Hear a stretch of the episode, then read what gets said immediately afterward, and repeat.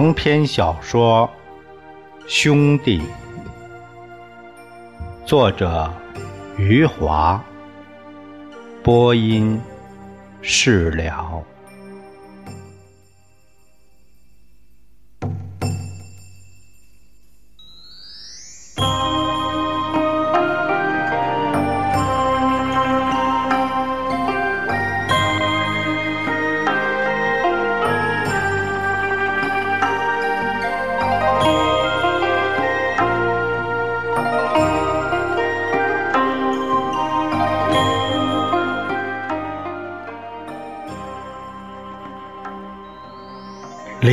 光头和宋刚在李兰的带领下，一起去饭店吃面条。他们走到桥上时，看到点心店的苏妈挂着木牌，低头站在那里。他的女儿苏妹。站在旁边，举着手拉着苏妈的衣服。宋刚看到苏妈后，走了上去，问苏妈：“你这么好的人，为什么也挂上牌子了？”苏妈低着头，一声不吭。苏妹听到宋刚的话以后，举手擦起了眼泪。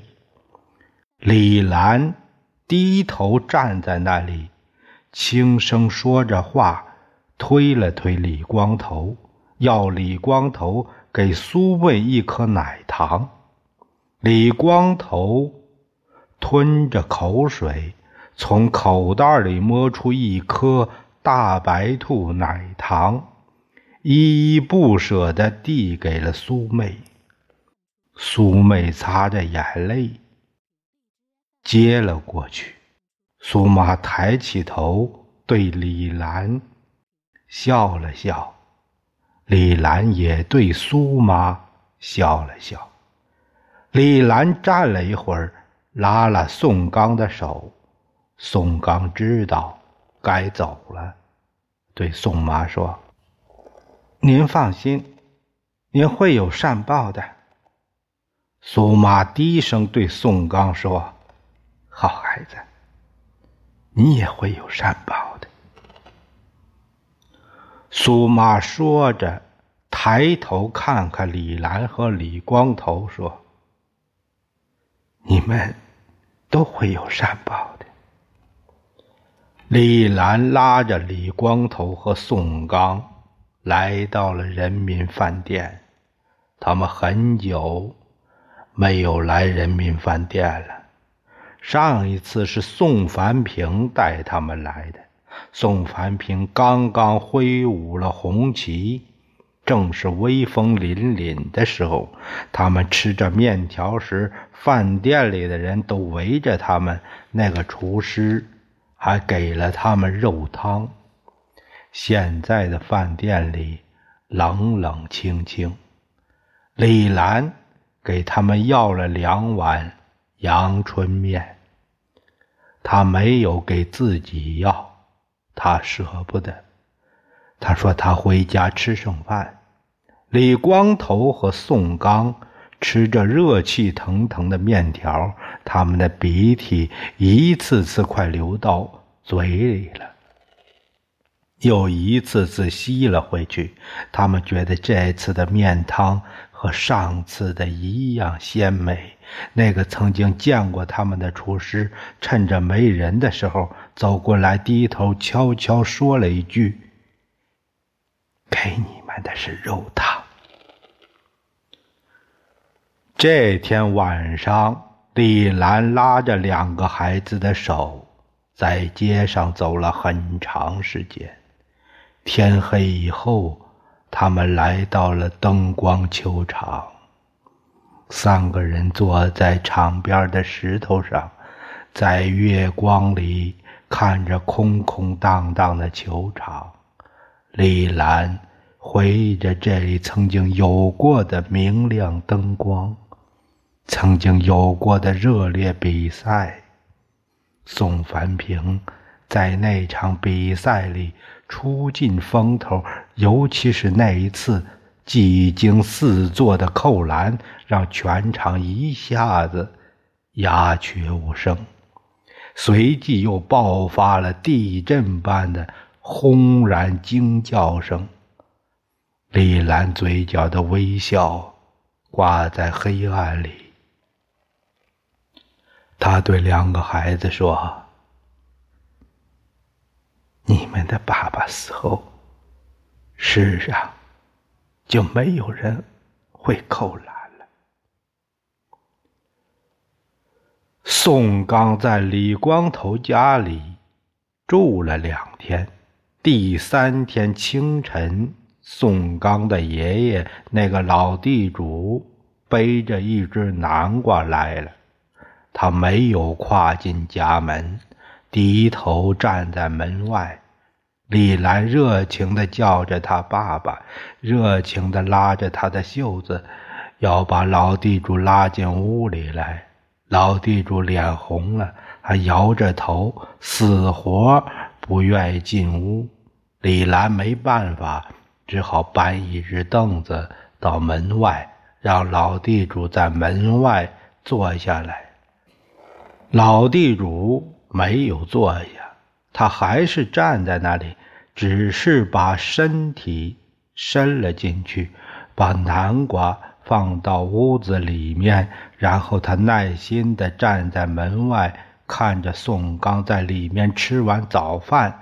等宋刚走出来，他拉起了宋刚的手，鞠躬似的对李兰点了点头。拉着宋刚走了。李光头跑到了门口，难过的看着宋刚走去。宋刚不断的回过头来，难过的看着李光头。宋刚的手举到肩膀的地方，向李光头挥动。李光头的手也在肩膀旁。挥动起来。宋刚后来差不多每个月都会进城，他不再是一个人来了，他是在爷爷进城卖菜时跟着一起走来。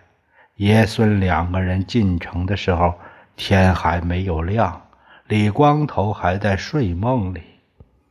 走过南门，进了城，宋刚就会捧着两颗新鲜的青菜，跑在天亮前的街道上，跑到李光头的家门口，把青菜悄悄靠在门上，再跑回天亮前的菜市场，坐在卖菜的爷爷身旁，替爷爷叫喊：“买青菜啦，买青菜啦！”宋刚和他爷爷常常是天刚亮就将青菜卖完了，挑着空担子的爷爷就会拉着宋刚的手，专门绕道来到李光头的家门口，一老一少安静地在门外站着，听听里面有没有动静，想知道母子两人是不是正在起床。那时候，李兰和李光头总是还在睡觉，那两颗青菜仍然靠在门上。宋刚和他爷爷只好悄悄地离开了。在第一年里，宋刚每次进城都会给李光头带去几颗大白兔奶糖，用梧桐树叶。包好了，压在门口的石板下面。李光头不知道李兰给了宋刚多少颗奶糖。在这一年里，李光头断断续续，差不多每个月都能吃到大白兔奶糖。李兰起床后打开屋门，看见两颗带着露水的青菜时，就会对李光头喊叫。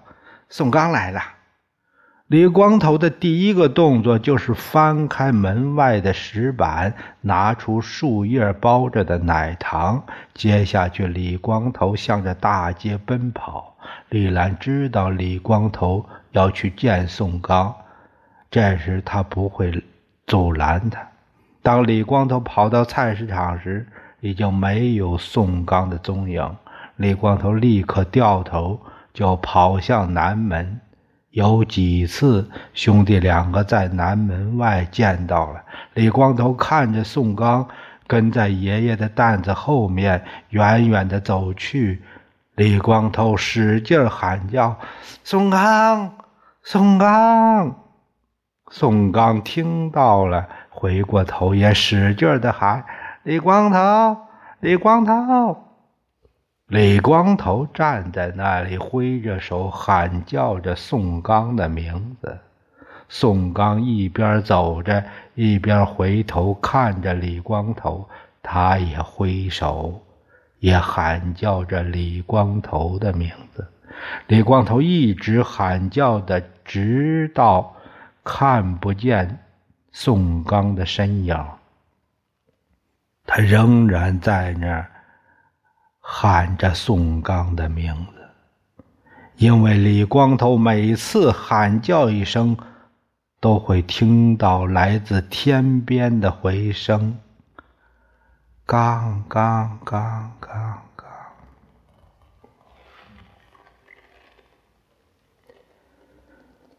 漫长的岁月无声无息的走过了我们刘镇，一晃。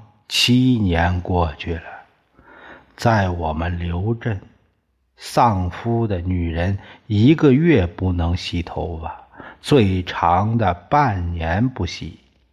李兰自从宋凡平死后，再也没有洗过头发。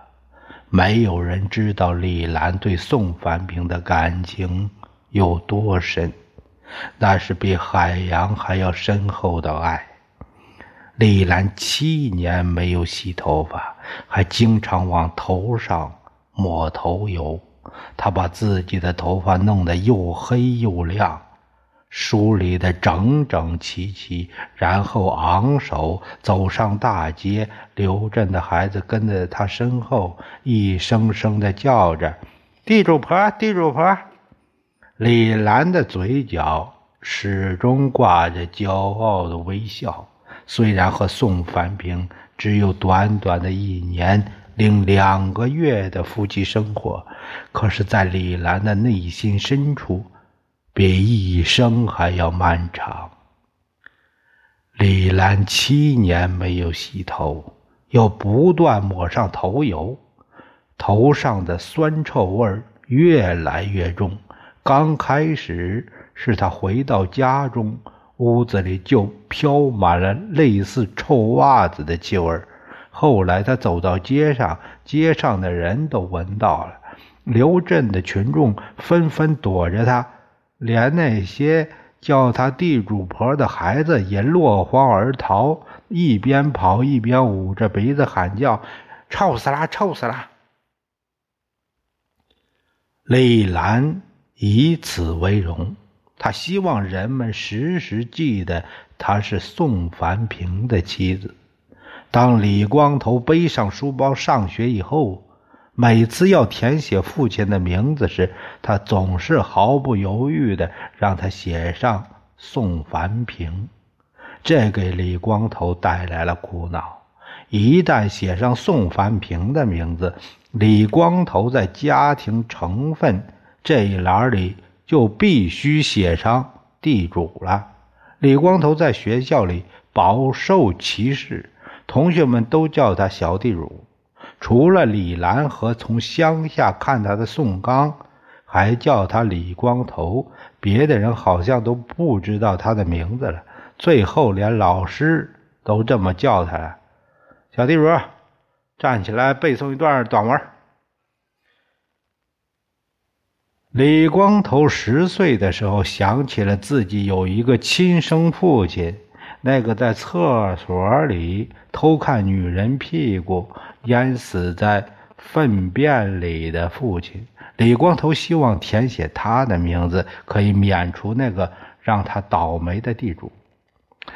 李光头反抗了一次，在需要写上父亲名字的时候，他问李兰：“怎么写？”李兰正在做饭。李光头的问题让他一怔，他迷惑的看着儿子，然后说：“宋范平。”李光头低着头说：“另外那个爸爸。”这时李兰脸色一沉。斩钉截铁的说：“没有另外爸爸。”李兰骄傲地做着她的地主婆，骄傲地让宋凡平活在她的内心深处。李兰的骄傲一直持续了七年，持续到李光头十四岁那年。这一年，李光头在厕所里偷偷看女人屁股，被生擒活捉。李兰一下子垮了。后来，当李光头再次填写完表格后，李兰用橡皮擦擦掉了宋凡平的名字，写上了一个李光头完全陌生的名字——刘山峰，又把后面家庭成分栏的地主写成了贫农。李兰把改过的表格递给李光头。他看到李光头又把刘山峰和贫农擦掉了，重新写上了宋凡平和地主。十四岁的李光头已经不在乎自己小地主的身份了。他在擦掉自己亲生父亲名字时，嘟囔着：“宋凡平才是我爸爸。”李兰不认识似的看着自己的儿子。儿子刚才的话让他吃惊。当儿子抬头看他时，他立刻低下了头，嘴里嘶嘶地说：“你的生父就叫刘山峰。”“什么刘山峰？”李光头不屑地说：“他是我爸的话，宋刚就不是我的兄弟了。”李光头偷看女人屁股。一举成名以后，他不再是小地主了，成了一个小屁股。他的生父本来已经被人遗忘了，现在又臭名昭著的像文物那样出土了。李光头的同学不再叫他小地主，他们叫他小屁股，叫他死去的生父。老屁股，连老师也这么叫上了。小屁股，打扫卫生去。李兰回到了第一个丈夫淹死在厕所里的自卑之中。宋凡平给她的骄傲一下子没有了，她不再昂首走在街上，她像十四年前那样胆怯了。每次上街都是低垂着头，贴着墙壁，匆匆地走去。他觉得街上所有的人都在对他指指点点，对他议论纷纷。他不愿意出门了，就是在家里时，他也把自己关在里面的屋子里，坐在床边，呆若木鸡。他的偏头疼。也随之而来，他的嘴里从早到晚嘶嘶地响着。这时的李光头已经在出售林红的屁股秘密，已经吃了很多碗三鲜面，偶尔还吃了阳春面。李光头开始营养充足、红光满面了。李光头大摇大摆地走在街上，完全是一副名人的派头。别人耻笑他，叫他小屁股，他对此不屑一顾。叫他小屁股，都是一些不知底细的人，像赵胜利、刘成功、小关剪刀这些和他做过林红屁股交易的人，都是知道底细的人。这些人都叫他屁股大王。这时的赵胜利已经是赵诗人了，刘成功也是刘作家了。屁股大王的绰号就是刘震的这两位文豪发明的。李光头很满意屁股大王，哎，这个绰号，觉得这个绰号实事求是。少年李光头和青年诗人赵胜利、青年作家刘成功做了几个月的莫逆之交。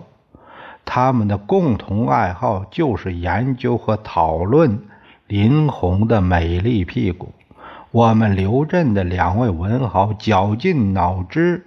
想出来了很多不同的文学词语，有写实的，有抒情的，有形容的，有比喻的，还有描述的和议论的，全部拿出来摆在李光头面前，让李光头最终来拍板儿，哪个词语用在林红的屁股上最为贴切，最为传神。